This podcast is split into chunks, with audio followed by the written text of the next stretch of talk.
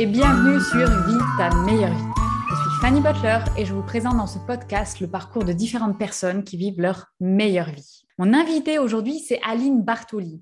Alors Aline, vous la connaissez très certainement si vous vous intéressez à l'entrepreneuriat, puisqu'elle est coach business et fondatrice de The Bee Boost et la BSB Academy, qui est une formation phare pour aider les entrepreneurs novices à lancer leur business en ligne. En deux ans, Aline a généré plus d'un million d'euros de chiffre d'affaires. Elle a aussi créé un podcast qui s'appelle Je peux pas, j'ai business et qui a un following de milliers d'écoutes. En bref, Aline, c'est le parfait scénario de success story qui nous fait absolument tous rêver. En plus de ça, Aline, c'est un concentré de bonne humeur, de smile et de non prise de tête. Son mantra, c'est business et bonne humeur.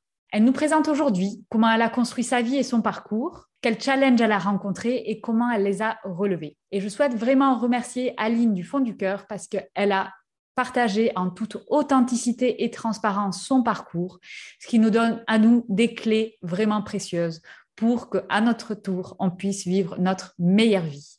Donc, je vous souhaite une excellente écoute. Bonjour Aline et bienvenue sur le podcast Vie ta meilleure vie. Donc merci d'être là et de venir partager ton expérience avec nous. Donc déjà, comment vas-tu? Bonjour Fanny, bah écoute, tout va très bien. Je suis absolument ravie d'être là, d'entamer euh, ma journée et ma semaine avec toi. Merci pour ton invitation. Est-ce que tu as bien reçu tes courses? J'ai bien reçu mes courses. Le livreur était très sympa. C'était parfait.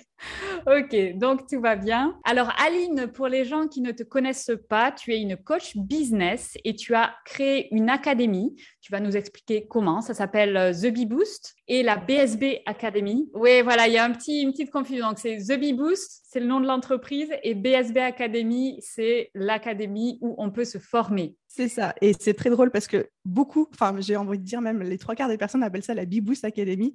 Et alors que ça s'est jamais appelé comme ça, mais je me dis, qu'est-ce que j'ai fait dans ma communication pour que les gens l'appellent de cette manière-là? Enfin bref, je pense que je vais être amenée à la renommer pour suivre la majorité, quoi. Écoute, je trouve que c'est déjà extrêmement courageux de ta part de le mettre en anglais avec The puisque nous, on dit vraiment ZE. Donc, ça fait toujours rire mon mari néo-zélandais qui dit mais, mais vous, les Français, vous savez vraiment pas dire the. non, on ne sait pas. mais je trouve que The Bee Boost, ça sonne très bien, donc il euh, n'y a pas de souci. Et est-ce que tu veux décrire l'offre que tu proposes aujourd'hui? Donc là, tu es en refonte ou tu es en update de justement la BSB Academy. Donc, est-ce que tu veux présenter rapidement ton offre? Oui, alors du coup, la BSB Academy, on va y arriver, tu sais. Mais du coup, mais moi, j'ai envie de l'appeler la Beboost Academy maintenant. Euh, du coup, c'est un programme de formation en ligne sur trois mois et ça s'adresse aux entrepreneurs qui soit sont en train de se lancer, soit sont déjà lancés depuis six mois à deux ans et se disent, mais je comprends pas, je fais tout ce qu'il faut, je fais tout mmh bien, mais ça ne décolle pas, ça ne marche pas, je ne vis pas mon activité qu'est-ce que je fais de mal? Généralement, c'est à partir de ce moment-là qu'ils intègrent le programme et on va vraiment reprendre absolument toutes les bases et faire un 360 sur le business, aussi bien toutes les stratégies de communication, de marketing, mais aussi euh, les finances, euh, l'état d'esprit, le mindset, le pilotage d'entreprise administratif. Enfin, vraiment, on fait absolument tout. Et le but, c'est que quand ils sortent de ce programme au bout des trois mois, eh bien, ils aient euh, toutes les clés pour, être, pour devenir, on va dire, des entrepreneurs autonomes et responsables, et surtout toutes les clés pour faire décoller leur business. Et c'est une académie qui a énormément de succès. Est-ce que euh, tu veux partager avec euh, nos auditeurs combien de personnes tu as formées? Peut-être euh, chiffre d'affaires si c'est voilà la, la, référence pour estimer la réussite d'un produit. Est-ce que tu veux partager ça avec nous? Alors, avec plaisir. D'ailleurs, je pense que sur ce genre de programme, savoir si c'est une réussite, on va plus se baser sur le taux de réussite des élèves que sur le chiffre d'affaires généré, parce mmh qu'on connaît des gens qui génèrent beaucoup de chiffre d'affaires, mais dont le produit ne génère pas beaucoup de résultats pour les élèves, donc ça ne veut pas forcément dire que c'est une réussite, en tout cas pas à mes yeux. Alors euh, aujourd'hui, on a eu deux lancements officiels. C'est un produit qui a commencé comme coaching de groupe de manière complètement euh, voulue et euh, zut, j'ai pas mon mot intentionnel. Voilà, c'était ça. Et ensuite, quand c'est devenu un groupe programme de formation en ligne, on a déjà fait deux lancements, donc un en septembre 2020 et un en, avril 2021. Et premier lancement, il y a eu 200 personnes inscrites. Deuxième lancement, il y a eu 500 personnes inscrites, qui étaient nos objectifs à chaque fois. Et là, on va entamer le troisième lancement au mois de mars 2022. je ne sais pas à quel moment sortira cet épisode de podcast, mais fin mars 2022. Et en termes de chiffre d'affaires, le premier lancement a généré 350 000 euros de chiffre d'affaires, le second 750 000. Et là, je me suis challengée pour faire un lancement à 7 chiffres. Euh, j'ai beaucoup de mal à le dire à voix haute parce que je suis très superstitieuse. J'ai l'impression que mon karma ne va pas kiffer que je le dise à voix haute avant que ça se produise, mais c'est mon objectif avec ce lancement-là. Mais écoute, en général, on dit toujours qu'il faut annoncer à l'univers ses objectifs. Donc voilà, c'est chose faite. Oh, ben, écoute, euh, on vous souhaite en tout cas un excellent succès. Tu es aussi euh, podcastrice. Je ne sais pas si on peut dire ça au féminin, mais on va se le permettre. Et tu as aussi euh, donc un podcast qui s'appelle Je peux pas, j'ai business et qui est aussi un podcast qui a énormément de succès sur le net où tu partages des conseils pour tous les entrepreneurs dans leur business. Et j'avoue que c'est comme ça que je t'ai découverte. Et par pur hasard, il s'avère que nos podcasts sortent à peu près au même moment, le lundi et le jeudi. Et alors, je te promets, Aline, je n'ai pas copié sur toi, c'est un pur hasard.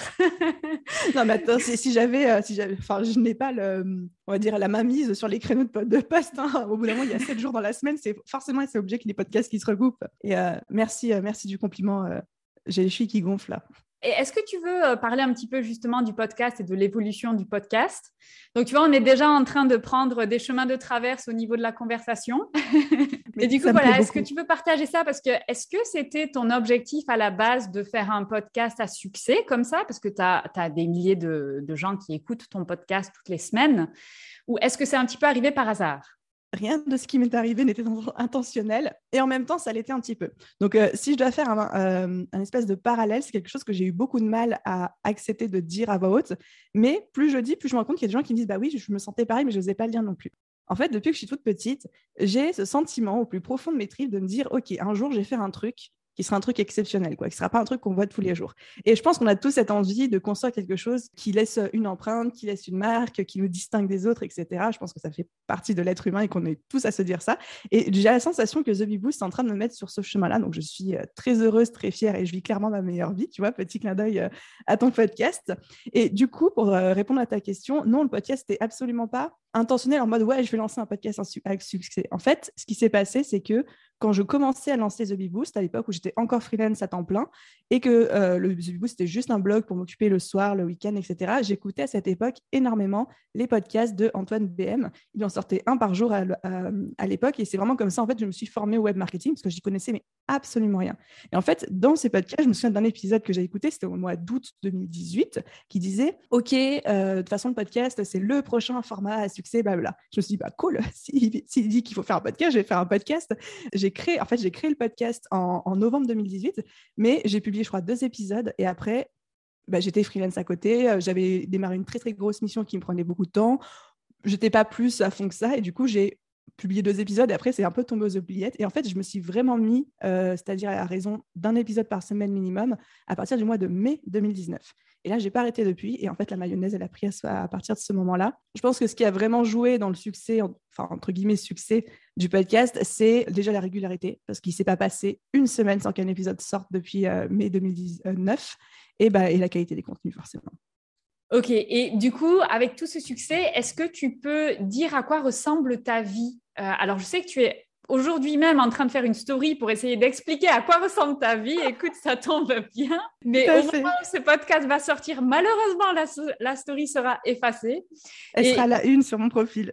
Ah, elle sera la une. Donc voilà, à tous les auditeurs, si vous voulez voir en story comment ça se passe une journée dans la vie de Aline, donc allez voir en story sur Instagram. Et sinon, est-ce que tu peux un petit peu nous décrire, parce qu'on a du mal, je pense, à imaginer, tu vois, autant de succès. Mais en fait, ça veut dire quoi? Ça veut dire quoi dans ta vie de tous les jours? Parce que on voit beaucoup sur Internet des gens à succès qui se montrent avec des Ferrari, avec des châteaux, avec euh, sur euh, une plage avec une noix de coco. Et c'est vrai que toi, on ne te voit pas vraiment faire ça. Donc, quel est ton quotidien? Et quelque part, qu'est-ce que qu'est-ce que c'est ta meilleure vie, tu vois? Est-ce que euh, c'est des voyages ou est-ce que finalement c'est un travail qui t'anime tous les jours? Je me permets de mettre un peu les pieds dans le plat et je vais répondre de manière très nette. On est d'accord qu'on parle beaucoup aussi de l'impact financier qu'a quand on a un business qui génère beaucoup d'argent. Et en gros, la question, c'est est-ce, qu'est-ce que ça a changé dans ton lifestyle, euh, dans ta vie de tous les jours? Est-ce qu'il y a eu des différences, etc. C'est bien ça? Ouais. Ok, super. mais je pense que c'est bien de. Enfin, j'aime bien le dire parce que c'est vrai qu'il n'y a pas beaucoup de gens qui en parlent. Et puis c'est surtout, euh, moi-même, je sais que ça m'intéressait beaucoup de voir euh, quel impact l'argent avait sur la vie de ceux qui en gagnaient. Et, euh, et, je suis contente d'apporter ma petite pierre à l'édifice pour montrer mon point de vue. Aujourd'hui, j'ai fait, fait le choix. Alors, certes, oui, The Bee Boost a explosé d'un point de vue chiffre d'affaires. Je, je, peux aujourd'hui me rémunérer, je suis très transparente là-dessus. Depuis un peu moins d'un an, je me rémunère 4 000 euros net par mois en termes mmh. de salaire. Donc, c'est très confortable. Je crois que c'est dans les meilleurs, enfin, je ne peux pas dire les meilleurs salaires de France, mais dans un, certain pourcentage haut en termes de revenus. Et j'ai énormément de gratitude pour ça. Et oui, du coup, ça a énormément eu d'impact sur ma, on va dire, sur mon quotidien, dans le sens où aujourd'hui, en fait, je n'ai pas du tout un lifestyle de dépensière. Il me faut très peu d'argent pour vivre et surtout, je bosse tellement que j'ai pas le temps de dépenser mon argent. J'ai envie de dire, c'est un peu la malédiction des, entrepreneurs, c'est que quand tu as du temps, tu n'as pas d'argent à dépenser, puis quand tu as de l'argent, tu as du temps pour le dépenser, tu vois. Donc, clairement, c'est un, peu, euh, c'est un peu un souci, si on veut appeler ça un problème de riche. Je pense que ce qui a vraiment changé, c'est un, le fait de plus vraiment compter l'argent. Et ça, c'est vraiment, je pense, le rêve de tout le monde, de dire, OK, je vais faire mes, tu vois, je vais faire mes courses, euh, c'est aussi bien, je peux prendre un paquet de pâtes Barilla et je ne suis pas obligée de prendre le, euh, le paquet de pâtes top budget parce que j'ai connu des moments où j'avais 25 euros de budget course par semaine, pas un centime de plus. Et là, j'étais avec ma calculette dans tout le supermarché à calculer, tu vois. Ça, aujourd'hui, j'ai la chance de plus pouvoir le faire et c'est incroyable. Euh, la deuxième chose que ça a changé, c'est que j'ai toujours pas mal voyagé depuis que je suis indépendante, sauf qu'avant, je voyageais avec le porte-monnaie bien serré euh, en faisant le maximum d'économies aujourd'hui. Et ça, c'est mon luxe à moi, c'est voyage de princesse à chaque fois, c'est-à-dire des très beaux hôtels, etc. Mhm. Autant je suis dans mon quotidien, je suis pas du tout ni quelqu'un de dépensière, j'ai pas besoin de Ferrari. Je, me suis acheté en toute honnêteté un sac à main de luxe parce que c'est un rêve de petite fille, mais j'ai pas envie de m'en acheter d'autres, etc. Quand je voyage, je me fais plaisir, euh, c'est mon luxe à moi. Ouais. Et c'est aussi le fait de me dire qu'aujourd'hui, j'ai la possibilité de faire ce que je veux. C'est-à-dire que si demain je veux arrêter de bosser pendant six mois, je le fais. Si je veux partir au bout du monde en première classe, je le fais. Ça ne veut pas forcément dire que j'ai envie de le faire, mais rien que le fait de me dire que c'est possible, c'est une vraie récompense en soi. Le dernier point que je peux aborder, c'est que je me, entre guillemets, je me force à garder les pieds sur terre et je fais exprès d'augmenter ma rémunération très progressivement, dans, où j'ai envie de m'habituer petit à petit, de me construire petit à petit, de construire un lifestyle qui me convient moi et pas forcément un lifestyle qui dépend de mon niveau de rémunération. Je ne sais pas si ça mmh. fait sens, mais le business aujourd'hui me permettrait de me rémunérer deux à trois fois plus au bas mot, clairement. Même ma comptable, elle me dit pourquoi tu ne prends pas plus, etc. Mais moi, je veux vraiment y aller progressivement pour apprendre à me connaître et apprendre à me construire, savoir quelle personne je suis mmh en dehors de l'argent. Et parce que j'ai pas envie que d'un coup, euh, enfin, je pense pas, je pense pas que ça m'arriverait, mais je veux pas que si d'un coup je me verse une rémunération, mettons, de 10 ou 15 000 euros par mois, ça change la personne que je suis parce que je perds la tête, quoi, tu vois. Donc, euh, je, je, suis mon propre garde-fou. Écoute, je trouve ça hyper euh, rationnel et hyper prudent et vraiment euh, une bonne idée. Alors, c'est vrai que quand tu me dis 4000 euros net, je t'avoue que j'aurais largement doublé, tu vois, avec, euh, tu vois, avec les chiffres de The Bee Boost et compagnie, tu te dis, waouh, ouais, ça doit être, je sais pas, à 10 000 euros par mois.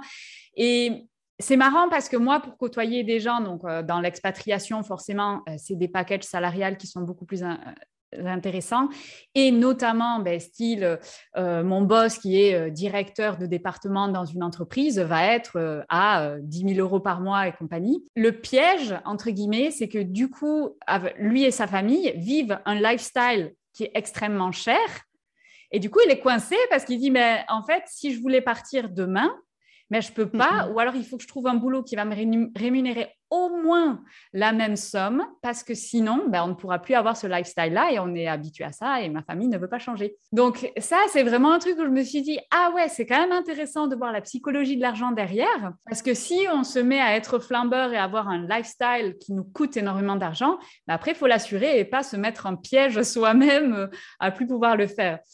Euh, plus tard euh, et être piégé dans un boulot. Mais euh, c'est intéressant du coup comme, euh, comme vision des choses et euh, ouais, vraiment merci pour, pour ce conseil-là. C'est pas mal du tout. Et du coup, tu parlais tout à l'heure que tu as eu des périodes dans ta vie où ben, tu t'achetais forcément, forcément les pâtes éco-budget à quelques euros parce que tu avais 25 euros par semaine pour t'acheter à manger. Alors du coup, est-ce qu'on peut faire euh, un petit retour en arrière sur Aline qui démarre, qui a fait en plus des, études de cinématographie, donc pas grand-chose à voir avec ce que tu fais aujourd'hui. Et qu'est-ce que, enfin, quel a été ton parcours et quels ont été ces moments, tu vois, qui ont été difficiles et comment tu les as dépassés? Franchement, avec le recul, c'était même pas des moments difficiles, c'était des moments pour moi, c'était normal en fait de, commencer ma vie comme ça et j'étais tout aussi heureuse à l'époque que je le suis maintenant. Alors du coup, après mes études, j'ai effectivement j'ai intégré une école de ciné. Pour la petite histoire, euh, je devais aller à Sciences Po et j'avais commencé toute procédure d'inscription à Sciences Po euh, parce que euh, mes notes et tout le monde me disait d'aller à Sciences Po, sauf que je me souviens d'un jour en lisant le programme, je me rendais compte que la seule matière qui me plaisait, c'était une matière qui était en option. Et je me disais, il y a un petit problème dans ce cursus, tu vois, c'est pas trop fait pour moi. L'option musique, c'est le seul truc qui me plaît. non, mais c'était un, un, truc, c'était un truc un peu incroyable. Et je me suis dit, mais en fait, c'est pas, pas dans cette école qu'il faut que j'aille, je vais être malheureuse là-bas. Et, euh, et j'étais passionnée par le cinéma, je faisais beaucoup de montage à l'époque et tout. Euh, j'ai une petite chaîne YouTube où je publiais des montages et tout. Et du coup, en fait, j'avais fait toutes les démarches pour m'inscrire dans une école de ciné en le cachant à mes parents. Et j'ai attendu d'être acceptée, d'avoir passé les concours, parce que c'était quand même une école avec concours, etc., pour dire ah bah finalement je vais à Paris quoi. Je vais pas, ok, d'accord. Et donc tes, parents, en fait, euh, ils auraient pas très bien pris le fait que tu choisisses une école de cinéma, puisque donc j'imagine tu étais une très bonne élève. Tout le monde te poussait à faire Sciences Po, mais toi secrètement, tu voulais plutôt aller vers de l'artistique. Oui, exactement. Après, c'est pas que je pensais que mes parents allaient pas forcément bien le prendre, parce que j'ai vraiment été éduquée dans une famille où on a été encouragé à suivre nos rêves, nos envies, etc.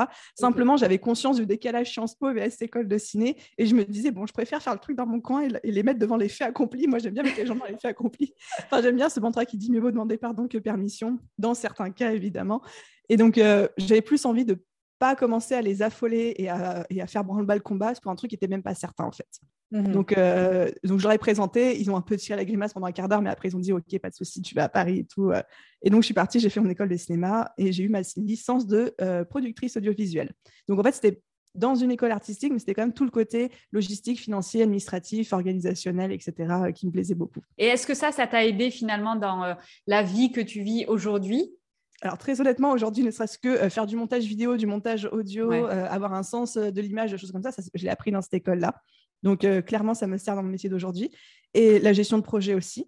Et au final, c'était vraiment un métier qui m'intéressait, qui me passionnait. À l'époque, je disais à tout le monde, je veux réaliser les pubs quartier. Tu sais, à Noël, on voit les pubs quartier avec la panthère euh, au cinéma. Il y en a plein, elles sont magnifiques. Moi, je me suis toujours dit, je veux travailler sur ce genre de pub. Je veux participer à la création de euh, ces, chefs-d'œuvre magnifiques. Quoi, c'est pour ça qu'en fait, j'ai fait l'école de ciné. Et c'est pour ça que juste après, j'ai enchaîné sur un an d'école de publicité marketing parce que je me suis dit, comme je travaille dans le secteur audiovisuel, mais dans la publicité et le marketing, il faut aussi des billes dans ce milieu-là. Donc, euh, je voulais faire un master en pub, sauf que j'ai fait un an et en fait, au bout d'un an, ça m'a saoulé. En plus, les écoles de pub, c'est. On va dire que ça ne me correspondait pas, pour rester euh, poli et neutre dans mon jugement. Ok, et donc après cette école, qu'est-ce que tu te dis en tant que jeune Aline, tu vois? Est-ce que tu dis, bon, je vais quand même essayer de trouver un boulot dans, euh, dans une boîte ou bien je vais tester comme ça, pouf, toute seule? Et bien là, je me suis dit, OK, tu vas chercher du boulot euh, parce que tu as ta licence de productrice audiovisuelle, tu as quand même quasiment un an complet, parce que je suis partie un peu avant la fin d'école de pub, va trouver du boulot là-dedans. C'est le moment de commencer à travailler, mais va le faire à New York, parce que c'était mon, mon rêve de petite fille. Alors, oh, je pense que heureux sont les ignorants. Je ne savais pas ce que c'était et combien ça coûtait euh, en termes d'investissement, de, relations à avoir pour intégrer le milieu de l'audiovisuel à New York, mais j'y suis allée avec la bouche en cœur. Je crois que j'ai passé 3-4 mois à envoyer plein de mails à toutes les boîtes de pub et toutes les boîtes de prod de New York avec que des refus, évidemment. Et comme j'ai eu que des refus, j'ai dit à mes parents, pareil, j'ai pris mon sac à dos, je les ai mis devant le fait accompli. Bon, bah, je me barre à New York. Vu que personne ne veut me donner un travail à distance, enfin, ne veut me faire, euh, faire euh, passer d'interview à distance, je vais aller sur place et je vais taper à toutes les portes. Donc, je suis partie avec mon petit sac à dos à New York et en fait, j'ai posé mes valises là-bas et j'y suis restée un an. Et euh, ça s'est fini, je crois qu'en deux, trois semaines, j'ai trouvé un boulot de retoucheuse photo pour un magazine de mode, un boulot que j'ai trouvé sur Craigslist, donc un peu le, bon coin euh, de là-bas. Et c'est comme ça, en fait, que j'ai découvert la retouche photo. Ok, et du coup, cet esprit un petit peu fonceur, c'est on y va, la fleur au fusil, mais on y va quand même. Est-ce que c'est, c'est, ça fait partie de ton caractère ou bien c'est quelque chose que tu as développé ou c'est ton éducation? Voilà, est-ce que tu sais un petit peu d'où ça vient ça? Ben, En fait, c'est vrai que quand je décris cette histoire, on pourrait penser que je suis de ce côté fonceuse, mais en fait, je peux pas dire je le suis pas, mais à chaque fois, c'est une énorme sortie de zone de confort. C'est-à-dire que même pour moi, c'est difficile. C'est pas un truc où je me réveille un matin et où je me dis ouais, je vais faire ça et ça me coûte rien. C'est, ça me fait peur, je stresse, j'angoisse beaucoup, je vais faire des insomnies pendant des nuits en y pensant. Mais j'ai ce caractère par contre de ça prendra ce que ça prendra et je suis prête à tout. Tu vois et ça, ça me vient de mon éducation et ça me vient de, euh, mes parents qui m'ont toujours dit bah, il faut travailler dur pour ce que tu veux. Et il faut savoir aussi sortir de ta zone de confort pour ce que tu veux et se donner les moyens de, ta réussite. Quoi. Et du coup, tu es à New York. tu trouves cet emploi qui, de manière vraiment le pur hasard, et donc te voilà retoucheuse photo. Mais tu savais faire de la retouche photo ou tu as appris sur le tas? Alors, un peu des deux. J'avais quand même des bases, des notions en Photoshop, mais c'est encore une fois heureux sont les ignorants, tu vois. Et ou alors euh, l'autre version de ce problème, qui, de ce proverbe, pardon, qui est ils ne savaient pas que c'était impossible, alors ils l'ont fait. J'avais des notions en Photoshop parce que je faisais un peu de photographie de manière amateur euh, bah, depuis l'école de ciné parce que j'étais passionnée, etc. Donc je, maîtrisais ish à peu près euh, Photoshop. Et en fait, quand elle m'a demandé pendant l'interview est-ce que tu maîtrises Photoshop, je suis dit bah oui, tu vois. J'avais juste pas conscience que ça allait pas être au niveau qu'elle souhaitait. Donc effectivement, j'ai commencé mon job, puis je me suis vite rendu compte qu'en fait mes capacités Photoshop m'aidaient à peine à garder la tête hors de l'eau, mais que c'était loin de, rencontrer le niveau de standard et d'excellence que me demandait le magazine. Donc en fait, ce que j'ai fait, euh, encore une fois, je me suis donné moyen. Au début, ça a commencé comme un stage. Donc le, jour, j'étais dans mon stage et euh, la nuit, je me formais. Donc je, suis... c'est là que j'ai acheté ma toute première formation en ligne d'ailleurs euh, à l'époque sur la retouche photo. Ok, et donc comme ça, tu t'es formé et tu as continué pendant un an dans ce job-là? Voilà, exactement. Ensuite, l'aventure New York se termine. Tu reviens en France. Qu'est-ce que tu fais? Tu continues en freelance?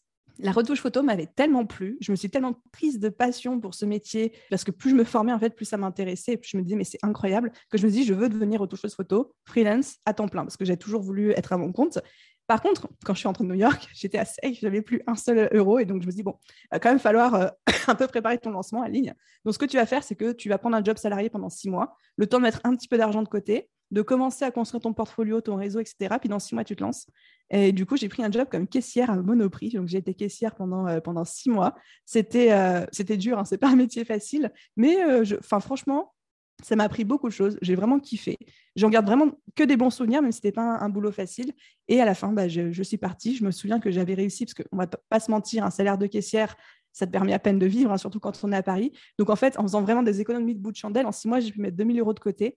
Et à l'époque, euh, je vivais, à l'époque, je vivais en couple, on était dans un, tout petit, euh, dans un tout petit appart, et je me suis dit, OK, 2000 euros de côté, ça me donne quatre mois. Quatre mois pour me lancer. Et euh, j'ai quatre mois pour, pour me tirer un SMIC. Voilà.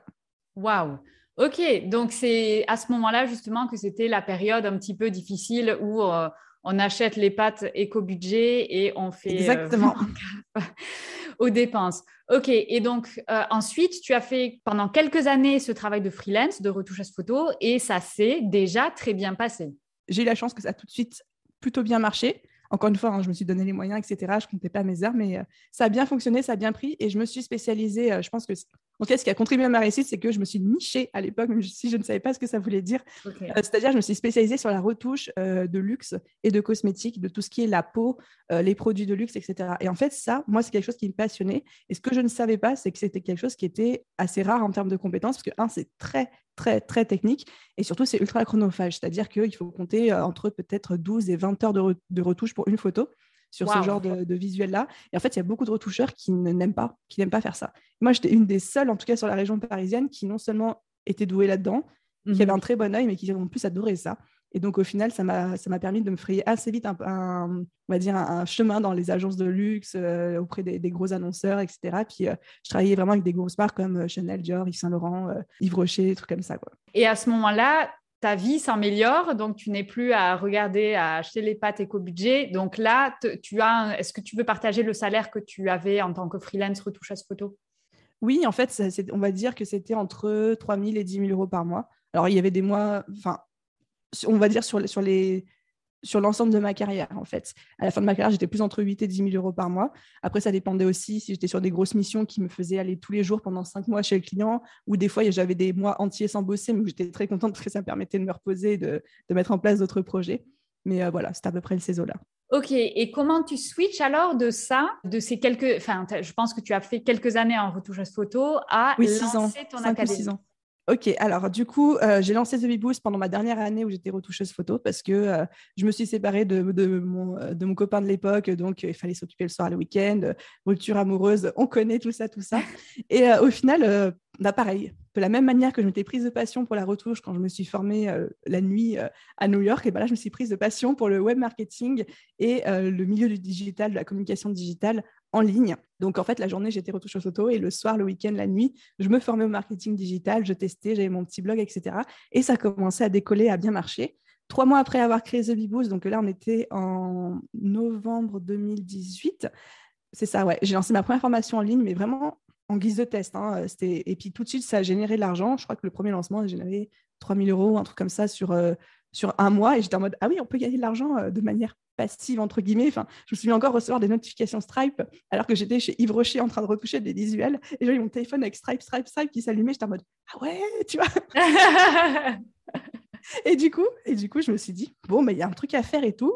Je sentais qu'il y avait un truc à développer et ça arrivait au même moment où j'avais l'impression d'avoir un peu fait le tour en termes de retouche photo et surtout de commencer, je commençais à être un petit peu, on va dire, chatouillée par l'éthique derrière ce que je faisais. C'est-à-dire que pour le côté technique, visuel et challengeant, j'adore la retouche photo. Enfin, vraiment, c'est magnifique.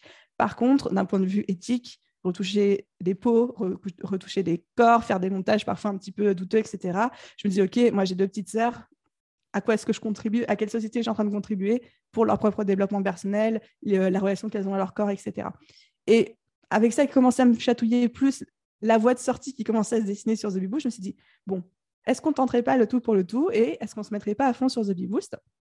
Du coup, là, ce que j'ai fait, c'est que euh, j'ai pris un mois off euh, de ma retouche photo. Je crois que c'était au mois de mars 2019. Et euh, mars 2019, je suis retournée à New York parce que, parce que ma ville de cœur, etc. J'ai acheté un gros programme de formation en ligne qui s'appelait la B-School de Marie Forleo, qui était une formation business. Et je me suis dit, je vais la suivre à fond et je vais faire le moindre truc qu'elle dit, je vais le faire. Je vais m'investir dans cette formation quand je ne me suis jamais investie dans aucune formation en ligne et je vais m'en servir comme base pour euh, développer The Bee Boost. Et j'ai fait ça. J'ai tout fait. Et je me suis rendu compte qu'il y avait, entre guillemets, beaucoup de choses à faire et beaucoup de potentiel dans ce business. Et donc, au mois d'avril 2019, un mois après, je me retrouve, long story short, dans un énorme euh, séminaire de développement personnel, un peu à la Tony Robbins, où on te fait hurler, euh, prendre des gens dans les bras, euh, marcher sur du verre pilé, enfin, un truc. c'est pas du tout ma canne de base, je sais même c'est une histoire très bizarre de comment je me suis retrouvée là-bas. Mais ils m'ont tellement monté le bourrichon que là où moi je me disais, OK, peut-être que je me lancerai à temps plein dans un an ou deux, je me suis dit, OK, je vais le faire tout de suite. OK. Et je me souviens que euh, en sortant de ce séminaire, début mai 2019, j'appelle tous mes clients en disant, j'arrête la retouche. OK. Et en fait, entre, euh, entre fin mai, donc début juin 2019 et septembre 2019, je me suis enfermée trois mois dans une grotte, enfin, une grotte euh, au bord d'une piscine chez mes parents, tu vois, dans une grotte, en tout cas coupée du monde. Et j'ai passé trois mois à poser les fondations de The Bee Boost de manière sérieuse, même si le business existait depuis un peu moins d'un an en termes de communauté, euh, de contenu, etc. Et je me suis dit, en septembre 2019, je me lance à temps plein. Et c'est ce que j'ai fait. Ok, et alors, euh, petite question, pourquoi tu es retourné à New York? C'était juste parce que tu avais envie de retrouver ta ville de cœur et de passer un petit peu de temps là-bas? Ou il y avait vraiment un intérêt business derrière? Ah non, aucun intérêt business, c'était juste pour être euh, dans l'environnement dans lequel je me sentais le mieux. C'était très bizarre, je pense même que j'en avais pas conscience à l'époque, mais avec le recul, je me dis, je me sens tellement bien dans cette ville. Tu sais, tu as des destinations comme ça où dès que tu poses le pied, mais si tu n'y as jamais été, tu te sens à la maison. Et je me sentais tellement bien dans cette ville que je, dis, je me suis dit, je veux mettre toutes les chances de mon côté et je vais être dans ce contexte, cet environnement et cette sensation-là quand je poserai les bases de mon business. OK. Et donc, c'est comme ça que The Bee Boost est né. Et du coup, tu vois, par rapport à ton histoire, quels sont les éléments de mindset que tu as identifiés comme étant des clés de ton succès? Parce qu'on a l'impression et, peut-être que c'est le cas, hein, qu'en gros, ça s'est fait comme ça, et finalement, ça a eu du succès directement. T'as pas vraiment. Ou est-ce que tu as eu des instants de galère où tu as lancé quelque chose et ça a fait un flop? Oh, j'ai plein d'instants de galère euh, tout le temps. C'est vrai que moi, j'ai toujours du mal quand on me dit est-ce que tu as eu des échecs et tout, parce que j'arrive même pas à les considérer comme des échecs, mais oui, quand, euh, bah pareil, quand j'étais à New York, en même temps que je montais The Bee Boost de manière sérieuse, là, euh, je m'étais mise en tête de monter un autre business en parallèle, en me disant, ouais, j'aurais deux trucs en parallèle, tu vois, qui s'appelait Pixel Biz. et en fait, cet autre business, c'était un business autour de la retouche photo, parce que je me disais, c'est quand même con que, j'ai six ans d'expérience euh, dans le luxe de la retouche photo et que j'en fasse rien, tu vois. Et je me suis dit, bon, bah, la formation que je suis en train de suivre de celle de Marie Forleo, je vais non seulement l'appliquer pour poser les bases de The Bee Boost, mais je vais mhm. aussi monter un side business et je vais faire les choses en même temps. Puis j'avais même fait un petit challenge sur ma chaîne YouTube qui s'appelait euh, je, monte mon business et je t'ai dit bah, en un mois j'ai monté un business et je vous documente comment je le fais et tout. Le truc existe encore. Et du coup j'ai créé PixelBiz. Et au final, PixelBiz, euh, j'ai lâché quelques mois après parce que je me suis rendu compte que c'était un business. C'est pas que ça marchait pas, mais c'est que j'avais les compétences, il y avait la demande, mais j'étais tellement pas passionnée que ça me faisait chier en fait. Ça m'a pris beaucoup d'ego, j'ai mis du temps, peut-être un peu trop de temps à complètement lâcher, mais euh, voilà. Donc oui, j'ai lancé des projets qui fonctionnent pas. Ok, donc au niveau mindset, moi ce que je retiens par rapport à ton histoire, c'est qu'il y avait quand même une détermination de même si on a peur, on y va, une audace voire même un culot, tu vois, quelque part de OK, c'est bon, on y va, euh, je teste, je pars à New York, je connais rien, mais là, au fusil, on y va. Est-ce qu'il y a d'autres éléments comme ça de mindset que tu Il y en a un, je pense, qui est, euh, qui est important, c'est que je ne mets pas vraiment d'enjeu dans tout ce que je fais. C'est-à-dire que quand je me dis, OK, je pars à New York pour trouver un boulot, je me dis pas, oh putain, euh, j'ai trois semaines pour trouver un boulot et si je le fais, j'espère qu'on aura le jurer sur ton podcast. Ah, il n'y a pas de problème. Non, on peut jurer, il n'y a aucun problème. On, on mettra des bips.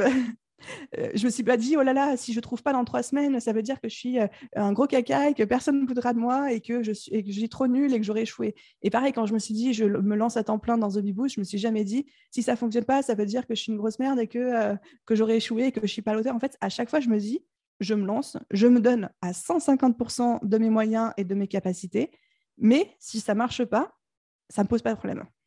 Et je pense que même aujourd'hui, bon, aujourd'hui, c'est un petit peu différent parce que le business a tellement grossi que forcément, si un jour ça se casse la gueule, ça me fera chier. Mais ce sera pas, je le vivrai pas en mode l'échec de ma vie, euh, on me retrouvera au tapis, etc. Tu vois. Et je pense que le fait de ne pas attacher trop d'importance, trop d'ego aux objectifs qu'on se fixe, c'est ça qui t'aide à te dépasser parce qu'au final, comme tu sais que ce sera pas grave si ça marche pas, parce que toi-même, tu n'accordes pas, entre guillemets, plus d'importance que ça, et eh ben, tu arrives vraiment à sortir ta zone de confort, à faire des trucs que tu n'aurais peut-être pas fait si euh, tu avais l'impression de jouer ta vie sur la question. Quoi. Du coup, il y a quand même un détachement au niveau émotionnel. C'est pas un jugement de valeur si jamais il y a quelque chose qui fait un flop ou quelque chose que tu laisses tomber parce que ça t'intéresse pas. Voilà, c'est pas un échec, c'est pas oh mon Dieu, euh, je suis nul, euh, je vais mourir quoi. Exactement, tu l'as beaucoup mieux résumé que moi. ok. Donc, ta vie aujourd'hui, c'est une vie de CEO plus que vraiment, enfin, entrepreneur. Si tu es, tu es toujours entrepreneur, mais tu as une boîte, donc tu es dirigeant de cette boîte et c'est une boîte à succès. Comment réagit ton entourage? Est-ce que tu sens que tu as eu un entourage déjà de un qui t'a encouragé ou qui t'a au contraire toujours dit non, non, attention, fais pas ça, c'est une mauvaise idée? Et deuxième question, est-ce que ton entourage a pu changer par rapport au fait que tu as un business qui fonctionne bien? Alors, donc mes parents, mes frères et sœurs, toujours énormément de soutien depuis, le début. Donc euh, ça, c'est très, très précieux. Et je pense que c'est une chance extraordinaire aussi que j'ai eue. Quant à mon entourage, aujourd'hui, il me supporte beaucoup, mais il faut comprendre que mon entourage, moi, change énormément tout le temps. Et ça, c'est pas quelque chose parce que je suis entrepreneuse, c'est quelque chose qui est là depuis que je suis toute petite. C'est-à-dire que je vais être très fusionnelle avec des gens pendant 2-3 ans, mais que dès que j'ai changé soit de cercle social, soit d'école, soit d'endroit parce que j'aurais déménagé, eh ben, je vais avoir tendance et malgré moi, parce que c'est ma manière d'être, c'est pas que j'aime plus les gens, mais je vais avoir tendance à me choisir un nouveau cercle. Donc au final, les gens avec qui j'étais amie il y a 5 ou 6 ans, avec qui je pouvais être ultra fusionnelle, on passait toutes nos soirées ensemble, et ben aujourd'hui, je leur parle quasiment plus.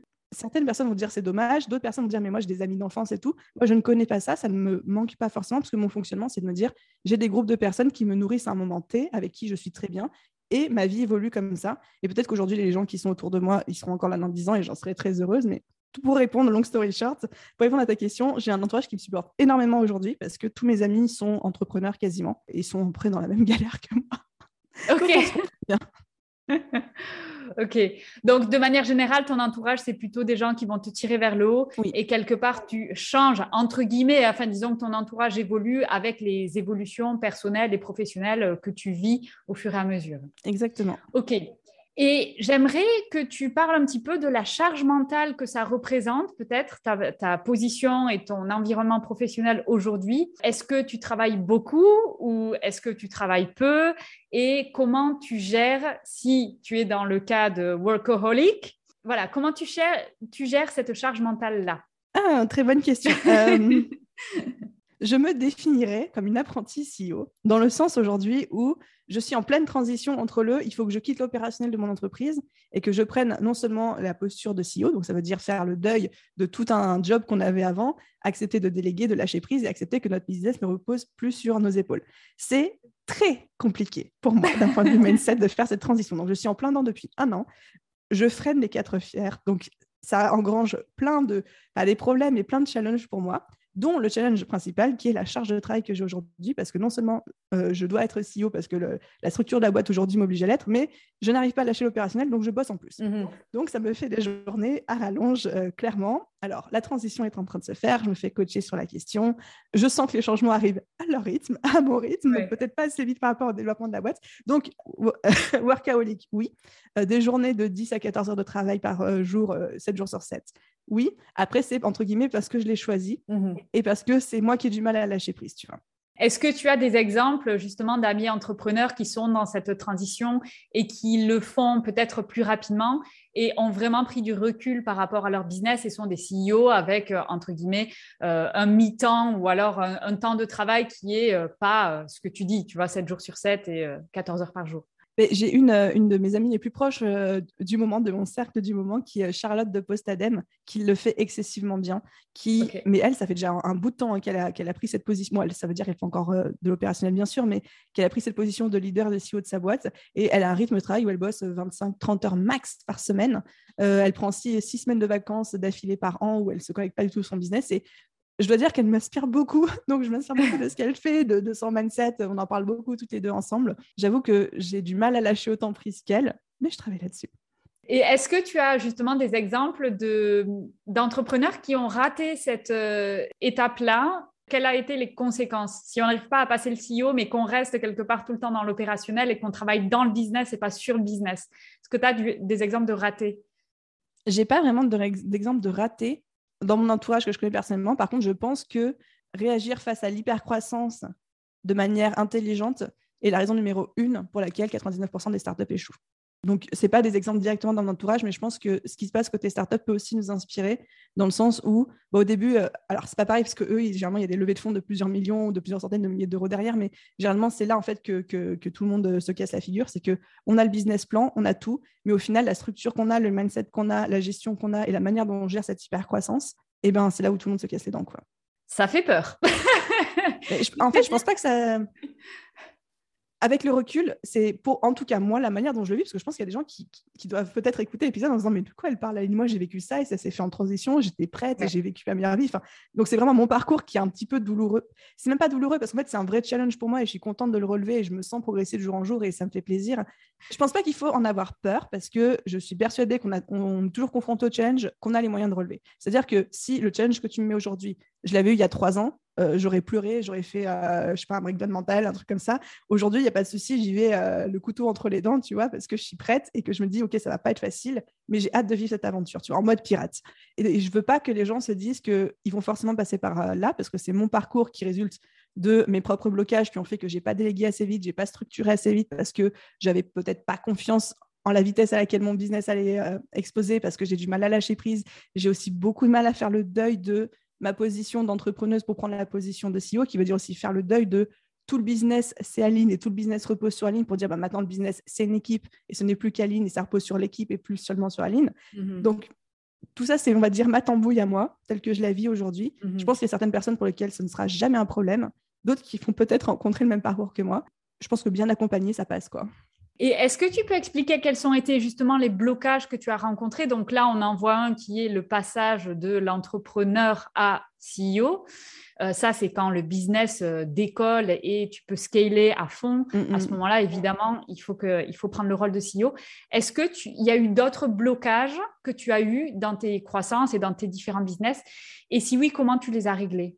Je pense que j'ai mis trop de temps à, lâcher prise sur le fameux Pixel Biz, le, business, euh, le business fantôme qui a existouillé pendant quelques mois. En fait, j'aurais dû l'arrêter tout de suite, sauf que pour des questions d'ego, très clairement, j'ai mis des mois à supprimer le site et à arrêter de me forcer à écrire des articles dessus. Et je pense que c'est des mois que j'aurais pu passer sur The Bee Boost à temps plein plutôt que euh, perdre un peu de temps sur ce business-là, c'est pas très grave, tu vois. Mais je pense qu'à un moment, c'est important aussi de savoir, quand on sait, quand on a une petite voix au fond de notre tête qui dit que de toute façon, ce projet-là, dans 10 ans, tu es sûr qu'il n'existera plus même dans un an, tu sais qu'il n'existera plus, donc arrête-le maintenant, ça sert à rien de t'acharner. Là, c'était purement de l'ego. Je pense qu'il y a eu la peur de la critique et euh, des jugements sur les réseaux sociaux. Ça, ça a été très compliqué pour moi aussi, dans le sens où pendant toute une période, j'ai eu tendance à beaucoup lisser mon discours. Parce qu'en fait, je me souviens, je relisais, je relisais tout ce que j'écrivais en termes, par exemple, de description Instagram, et je me disais, qu'est-ce que les gens vont retrouver à redire? Et le moindre truc où je savais que les gens allaient pouvoir redire un truc, je modifiais pour dire, OK, donc j'ai dit ça, entre parenthèses, mais peut-être que nanana. Et en fait, du coup, je me suis retrouvée à faire du politiquement correct. Et je me suis dit au bout d'un moment, mais Aline, comment veux-tu que ton discours politiquement correct, s'il plaît à tout le monde, ne plaira à personne Ce sera un discours de masse. Et donc, c'est impossible que tu continues à faire grossir une communauté et à intéresser les gens si tu as un discours qui est pas. L'idée, c'est pas d'être clivante, mais qui est pas toi, qui est pas authentique et qui est un truc tout, tout plat, en fait, tu vois. Ça, ça a été compliqué pour moi. Et puis forcément, après, avec la communauté qui grossit, euh, bah, le nombre de retours négatifs, de critiques. Alors, la plupart sont des retours négatifs et des critiques bienveillantes, des gens qui ne sont pas d'accord pour X ou Y raison et qui me disent pourquoi dans le respect. Et ça, ça je, l'entends. Euh, il y a aussi des gros trolls et des insultes, etc. Mais c'est vrai que autant les trolls, limite, je m'en fiche parce qu'on sait que ça existe. Et puis, des fois, le truc, c'est tellement gros que tu n'as même pas envie d'y faire attention. Mais quand il y a des gens qui, qui m'envoie un message pour dire Aline, bah écoute là, j'arrête de te suivre parce que la direction que tu es prendre, euh, ça ne, ça me va plus du tout. Je trouve que tu es devenu trop comme ci ou trop comme ça. Bah, ça me fait mal en fait parce que j'ai l'impression d'avoir trahi des gens qui étaient là et qui ont cru en moi dès le début. Et ça, ça me fait mal, tu vois. Après, je me dis, bon, bah, de toute façon, tu peux pas contrôler chacun son parcours. Et puis, ces gens-là restent dans le respect, la bienveillance. Je vais pas leur dire, non, assieds-toi, je t'attache à une chaise et reste ici. Mais c'est vrai que, ouais, c'est un peu dur. Je, je, pense que c'est un des points les plus difficiles quand on a des business sur le net, évidemment, c'est la critique euh, extérieure et comment gérer la négativité sur les réseaux. Comment, comment tu fais du coup? Tu, pleures avec une, euh, une, glace au chocolat le soir et puis après tu penses plus le lendemain ou bien euh, il y a quand même d'autres moyens? Bah, ça, ça, dépend de l'ampleur de, la critique. C'est des trucs que même aujourd'hui je ne les ai pas encore digérés qu'on m'a dit. Tu vois, donc, oui, oui, enfin on a tous, on a tous des, des, des même en dehors de, la critique sur les réseaux sociaux, je pense qu'on a tous vécu des situations dans notre vie où quelqu'un nous a dit quelque chose qui nous a tellement blessés que même des années après, euh, ça nous trotte encore en tête. Quoi. Je pense que c'est beaucoup de travail sur moi. Ce mmh n'est C'est pas forcément quelque chose que je me dis, je me suis pas consciemment fait coacher en mode je vais me faire coacher pour apprendre à me gérer la critique, mais de par le travail qu'on fait tous hein, en tant qu'entrepreneurs sur notre développement personnel, euh, de par nos lectures, les podcasts qu'on écoute, des fois on se fait coacher, etc. On apprend en fait à construire notre confiance en nous et à plus faire dépendre notre confiance en nous du feedback des, gens à l'extérieur. Et surtout, on apprend aussi à accepter qu'il y a des gens qui ne nous aiment pas, accepter qu'il y a des gens qui ne soient pas d'accord avec nous, accepter que ce que les gens disent aussi, c'est le reflet de leur perception. Et là, je pense à une euh, anecdote en particulier. Peut-être que cette personne écoutera l'épisode de podcast, je ne sais pas, mais qui m'a envoyé un mail un jour qui clairement était son ressenti par rapport au business, mais ce qu'elle disait, c'était tellement loin des valeurs que je cherchais à renvoyer elle disait des choses où je me suis tellement sentie blessée, je ne me suis pas reconnue dedans. Et je me dis aujourd'hui, ça lui appartient à elle, tu vois, c'était sa vision. Et peut-être que j'ai fait des choses qui ont contribué à donner cette vision, mais tu vois, typiquement, elle, a dit un truc qui m'a énormément blessée. Elle m'a dit, euh, de toute façon, l'image que tu renvoies, c'est l'image d'une despote et d'une tyran avec son équipe, euh, ou un ah truc comme ça. Et moi, j'étais en mode, mais à quel moment j'ai renvoyé une image comme ça de moi qui me comporte comme ça avec mon équipe? Et je me dis, bon, c'est que j'ai dû faire ou dire quelque chose qui avec son expérience personnelle, lui a donné cette, image-là. Mais waouh, j'ai été blessée, quoi. C'est très bizarre. Moi, ce que, ce que je comprends pas toujours, j'avoue, c'est la démarche de se dire je vais aller écrire un email ou un message vraiment qui a pour but de blesser. Après que qu'il y ait des gens qui aiment, qui aiment pas, je pense que c'est tout à fait normal. Voilà, la manière dont on parle, euh, notre tête, euh, des fois, il y a notre tête, elle revient pas à certaines personnes et c'est ok.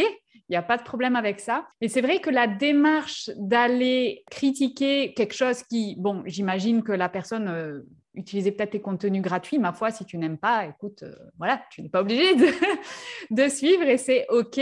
Mais pourquoi aller le dire? Enfin, c'est, Qu'est-ce qui se cache derrière cette démarche-là? De, Le fait de dire, je vais prendre de mon temps, dire le temps, il est quand même précieux, tu vois, et je vais aller jeter de la boue sur cette personne.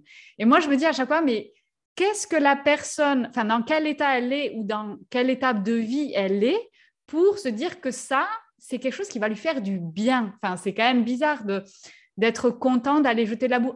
je, parle bien sûr, j'exclus les critiques et les avis clients, ou tu vois, s'il y a un client qui a besoin d'autre chose. Oui, les retours ça, c'est autre chose. Comme ça. Ça, c'est, ça, c'est le service après-vente. Mais, euh, mais vraiment, ouais, la démarche, je trouve ça toujours curieux et je trouve que si on se pose cette question-là, peut-être ça permet de prendre, de, prendre un peu de distance. OK, ça, c'est le reflet de là où elle en est, la personne, en fait, en mm-hmm. termes de développement personnel et mindset. Et voilà, c'est quand même une personne qui est prête à prendre du temps pour aller jeter de la boue sur un autre être humain. Donc, bon, pour un truc où il n'y a pas besoin, au final, si tu n'aimes pas, ben voilà, tu n'aimes pas, c'est pas grave. Tu passes à autre chose. Donc, ouais, ok. Mais c'est un, un, problème en discutant avec d'autres entrepreneurs que je vois quand même assez souvent. Hein. Comment gérer euh, ça C'est vrai que c'est les relations humaines de manière générale. Et il y a cette espèce de filtre social qui existe beaucoup moins quand on est sur le net. Et donc, on se prend de manière exponentielle des choses où cette personne, si tu l'as croisée dans la rue, peut-être qu'elle te dirait Oh, bonjour Aline. Oh, ben, tu sais, ton dernier podcast, il m'a pas trop parlé. Hein. Voilà, tu vois, et ça serait tout. Tu vois un élément de réponse, c'est tu as commencé à le dire, mais quand en fait on est en ligne et surtout, moi je me, pose, je me base euh, énormément sur le personal branding, c'est-à-dire que je communique, je partage énormément de choses, euh, j'essaie d'être très proche des gens, etc. Et du coup, en fait, je construis une relation où on me le dit souvent et ça, ça me fait toujours très plaisir quand on me le dit. Les gens ont l'impression qu'on est potes. Ouais. Ils ont l'impression qu'on est amis, ils ont l'impression de me connaître, ils ont l'impression de savoir qui Aline et du coup, eh ben, ils se permettent de me parler comme si j'étais leur pote. Et du mhm. coup, ils me font aussi des feedbacks. Et, encore une fois, le, mail dont je parle était vraiment tourné de manière, c'est pas de manière constructive, parce qu'encore une fois, il y, a plein de choses qui étaient dites où, j'étais surprise de les lire et blessée de les lire, mais on sentait que la personne ne voulait pas être méchante derrière. Et je me souviens même que ah cette personne m'avait contacté sur Instagram en disant Aline, je t'ai écrit un feedback de trois pages parce que ça m'est venu d'un coup comme ça, est-ce que je peux te l'envoyer par mail? Et moi, j'étais en mode oui, vas-y, tu vois. Et après, j'ai reçu, reçu, trois pages de critiques. Et, enfin, et du coup, euh, du coup, en fait, je pense pas que ça a été fait méchamment, mais je pense qu'effectivement, il y a un espèce de biais dans la relation où, mm. et encore, encore une fois, j'ai créé ça, donc je ma part de responsabilité, de responsabilité. Les gens pensent que je suis leur pote et pensent que, comme pour leur pote, ils peuvent me dire tout ce qui leur passe par la tête. Sans vraiment penser que, un, il y a plein de choses qu'ils ignorent, dont ils n'ont pas conscience, ni penser aux conséquences que ça peut avoir sur moi. Donc, ça ne veut pas dire que je ne suis pas ouverte à la critique quand elle est bienveillante, bien formulée et surtout justifiée. Je suis la première à faire les changements qui vont euh, derrière dans mon business, etc. Euh, par contre, c'est vrai que des fois, les gens se permettent de me, faire des, même des retours sur mon physique, sur mon poids, sur mon apparence, sur ma coiffure, etc. Et là, j'ai envie de dire, je sais qu'on est proche sur les réseaux sociaux, mais ça ne te donne pas la permission en fait de, commenter ce qui se passe dans ma vie personnelle, privée, dans ma santé, etc. Ouais, bon, ça c'est troll, hop, un petit bloc, c'est fini. Mais même pas, même pas, tu vois, c'est des, gens qui disent, qui disent tout simplement euh, Oh Aline, euh, euh, depuis quelques semaines, tu as beaucoup de cernes, viens si tu veux, je t'offre une, une, séance d'hypnose ou un truc comme ça. Ok. Ou alors, tu as l'air très fatigué, prends soin de toi. Ou... Et en fait, c'est pas, pas méchant, mais des fois, des fois tu as, as, juste des cernes parce que tu as fait une insomnie. ou alors. et, et, encore une fois, je veux pas que les gens arrêtent d'envoyer ça comme message parce que je sais que ça sort du, d'une bonne intention. Mais il faut se dire que quand il y a une personne qui l'a envoyé, moi derrière, j'ai reçu 40 fois le même message dans l'heure. Quoi. Et en fait, mhm. quand tu as 40 personnes qui disent tu as l'air fatigué, tu as juste envie de dire mais foutez-moi la paix, s'il vous plaît. quoi. je sais que je suis fatiguée, mais. Est-ce que tu penses du coup que quelque part c'est la rançon de la gloire ou la rançon de, tu vois, ben, justement être proche sur les réseaux sociaux? Voilà, ça fait que tout le monde croit que on est ta pote et qu'on peut te dire euh, You look like shit. mais non, on dit pas ça. Bon, s'il vous plaît, chers auditeurs, arrêtez d'envoyer des messages comme ça. Envoyez juste le bon gratuit pour un petit massage, c'est toujours apprécié. Et oui, je pense clairement que ça fait partie de, enfin ça, ça fait partie des inconvénients et je les accueille avec vraiment plaisir, tu vois. Enfin, je le partage parce que on parlait de la critique et de comment je le vis. Je n'ai pas forcément envie de dire que j'ai envie que ça s'arrête. J'ai pas forcément envie de dire aux gens arrêtez de m'envoyer des messages et tout. Évidemment, enfin ça fait partie du jeu. Ça fait mmh partie aussi de ce que j'ai créé en termes de communauté. Et quelque part, je suis aussi contente que les gens se sentent suffisamment en confiance avec moi pour se permettre de me faire des retours comme ça et de se faire du souci pour moi, en fait, tu vois. Mmh, mmh, mmh, même si parfois c'est formulé maladroitement et même si parfois, moi, l'accumulation de messages qui vont dans un seul sens, bah, ça, ça fait beaucoup pour moi d'un coup. Je sais que derrière, l'intention n'est jamais mauvaise. Ok, bon, bah, super, tu arrives quand même à prendre du recul et à dire voilà, ok. ah bah, sinon, je te dis, je ne ferai plus la mes stories, hein, puisqu'on m'a dit. Et si tu devais recommencer aujourd'hui, est-ce que tu suivrais le même chemin? Est-ce que tu changerais quelque chose? Qu'est-ce que tu conseillerais à ton jeune toi qui démarre? C'est toujours dur cette question parce que tu as envie de dire si, je ne suivais pas le même chemin, eh ben, j'aurais pas les mêmes résultats, donc on ne sait pas. Mais si j'avais un conseil à donner à la jeune moi, ce serait de plus oser y aller. De plus oser y aller en mode all-in, c'est-à-dire de se donner à 150%, parce que même si c'est ce que j'ai fini par faire en fait à chaque étape. Il y a quand même eu plusieurs mois d'hésitation, etc. Où je pense que j'aurais pu à, chaque fois passer beaucoup plus vite à l'action en fait. Euh, mais parce qu'en fait, à chaque fois, on a peur, on n'est pas sûr que ça va fonctionner, etc. Donc, juste se faire un peu plus confiance. Donc, ça, c'est le premier point. Et je pense que le deuxième point, c'est de peut-être soigner un petit peu plus ma santé. J'ai pas forcément de gros problèmes de santé aujourd'hui, mais j'aurais pu commencer à faire plus attention à mon alimentation, à mon bien-être avant, tu vois. Mmh ça n'aurait pas fait de mal. c'est peut-être un nouveau business à lancer, ça, la, santé euh, physique et émotionnelle chez les, entrepreneurs. non, mais il y, en a qui le font déjà très très bien. Il y en a qui le font. Zut, l'idée est déjà prise. et c'est bien, c'est-à-dire qu'elle la demande. Exactement. Quels sont tes rêves pour la suite, Aline? Est-ce que tu as encore euh, plein de rêves, plein d'idées Est-ce que tu en as trop? Et est-ce que tu as déjà une vision à 10 ans de où tu veux aller pour toujours vivre ta meilleure vie? Euh, tout à fait. Et de la même manière que j'ai traversé toutes les étapes qui m'ont amené ici, je suis en train de procrastiner à fond sur plein de choses. en me disant mais ça fait peur, c'est challengeant, etc. mais oui, l'objectif, ça va être vraiment de, continuer à développer The Bee Boost. Enfin, j'ai de grandes ambitions. En fait, j'aimerais construire un écosystème, c'est-à-dire pas juste avoir un programme de formation en ligne, mais avoir tout un écosystème de plusieurs offres qui se complètent pour offrir à tous les entrepreneurs à partir du moment où ils disent je veux me lancer mais j'ai pas d'idée, jusqu'au moment où ils font leur premier million, qu'ils aient à chaque fois des, soit des outils, des solutions, des formations pour les accompagner et vraiment de pouvoir avoir ce, cette petite bulle de bienveillance et de fun à proposer aux entrepreneurs pour tout leur parcours. Je fais exprès de rester assez large parce que j'ai des idées précises de comment ça pourrait se dessiner, mais comme il n'y a encore rien de sûr, je ne veux pas promettre des choses qui vont peut-être jamais voir le jour, donc je préfère rester euh, assez vague. Pas de problème, pas de problème. Donc ça, ça sera un peu ma dernière question. Enfin, c'est pas un peu, beaucoup.